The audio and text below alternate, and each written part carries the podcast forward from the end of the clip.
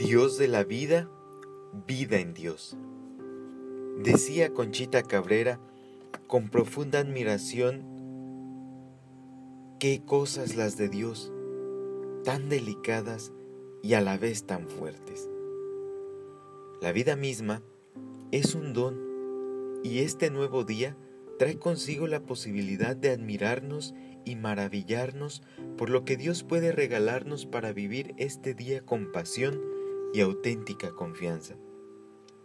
Constantemente en la palabra se nos recuerda de dónde hemos venido, no para echarnos en cara nuestra infidelidad o pecados, sino para recordarnos que Dios ha estado presente siempre, cumpliendo ese pacto que ha hecho con nosotros de ser compañero. Se nos recuerda el camino recorrido, no para anhelarlo y pensar que antes estábamos mejor, sino para volver a decirnos, confía, no cierres las puertas al Dios que salva, al Dios que hace nuevas todas las cosas. Para leer la palabra de este día, te voy a invitar a que busques tu espacio y tu momento sagrado, y que ahí puedas hacer memoria agradecida del camino recorrido. Sí, que puedas agradecer y constatar que todo, todo ha sido un regalo y una oportunidad para seguir contemplando nuevos horizontes. Busca tu espacio para respirar profundamente, para ser consciente de la vida nueva, de este nuevo día.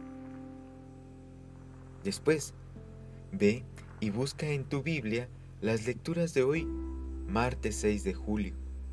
La primera lectura la encontrarás en el profeta Oseas, en el capítulo 8, en los versos del 4 al 7 y del 11 al 13.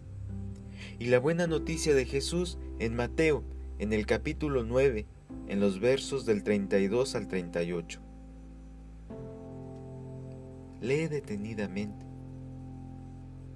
Pon toda tu atención en los detalles y con una mirada de fe ve dejando que Dios te guíe, que te regale la capacidad de asombrarte y contemplar que efectivamente, como decía Conchita, qué cosas las de Dios tan delicadas y a la vez tan fuertes.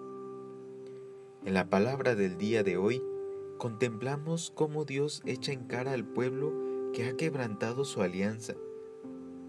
Echa en cara que no ha sido fiel.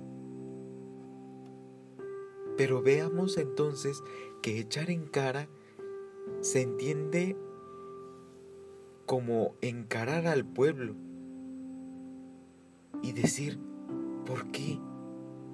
¿Es verdad que deseas vivir así?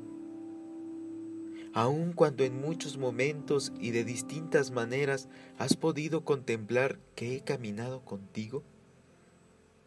No puedes ir por la vida creándote criterios que están fuera de la voluntad de Dios. Y la voluntad de Dios es el amor, la justicia y el bien común. Si tus criterios de vivir no son los de Dios, entonces te has creado el ídolo de saber que todo lo puedes por tus propias fuerzas sin méritos.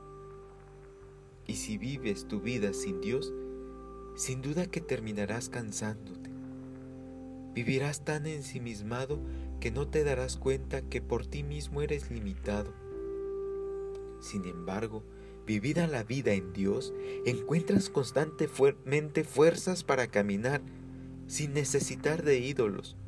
No necesitas crearte imágenes falsas que en lugar de sostenerse, te dan falsas seguridades. Pero como hemos dicho, el hecho de que se encare esta situación es para, que tengamos la posibilidad de repensar el camino, porque así es Dios, que encuentra formas de devolvernos a lo esencial, ahí donde está la vida auténtica.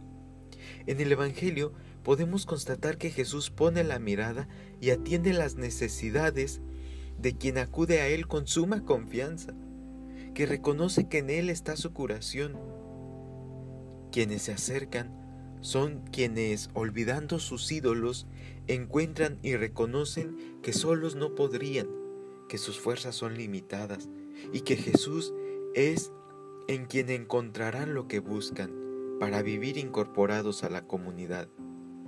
El hecho no está en las curaciones, sino en la invitación a pedir a Dios que nos siga regalando la posibilidad de seguir encontrando mediaciones en el camino que nos devuelvan la esperanza.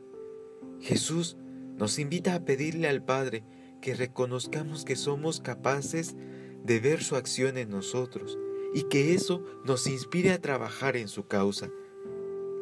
Que al contemplar la acción de Dios en nuestras vidas, sigamos confiando y renovemos nuestro deseo de ser enviados a ser promotores de justicia, paz y solidaridad en medio de aquellas situaciones de mayor vulnerabilidad en la que muchos de nuestros hermanos sufren o han perdido la esperanza. Roguemos pues a Dios que nos regale un corazón bien disponible para reconocer su acción en nuestras vidas y podamos ser conscientes de que la realidad en la que vivimos nos necesita para ser mensajeros de la buena noticia y devolver así esperanza, confianza y paz. Hermanos, hermanas, a seguir construyendo el reino de Dios. No tengamos miedo, ánimo firme.